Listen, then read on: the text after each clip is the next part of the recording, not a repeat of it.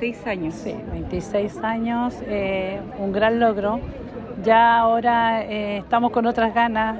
Fue un, largo camino, pero muy agradecida con todos los que nos han apoyado y feliz de que ya pronto que se nos ya están construyendo, así es que ya pronto que nos entregarán.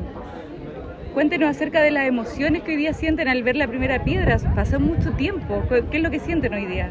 Es que ya he pasado varias emociones desde que entregué el terreno a la constructora y hoy día ustedes vieron, o sea, para nosotros es muy difícil hablar todo el tema porque ha sido un trayecto muy largo, pero ya felices, felices, muy felices, gracias. Muchas 26 años. Sí, 26 años, eh, un gran logro. Ya ahora eh, estamos con otras ganas.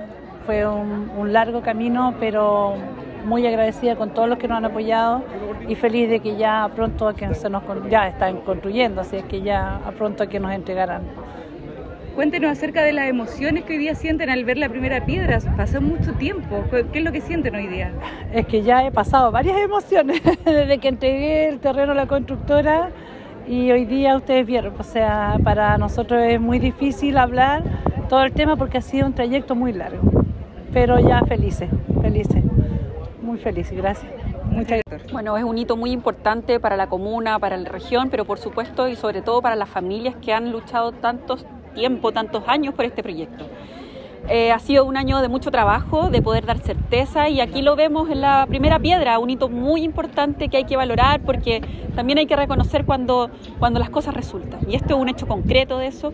Vamos a, bene- a beneficiar a 118 familias que además están en un lugar privilegiado de la comuna de Concord, un lugar que, en un barrio que cuenta con mucho eh, servicio, equipamiento, accesibilidad y por supuesto eso es lo, lo que corresponde cuando hablamos de vivienda digna, vivienda adecuada.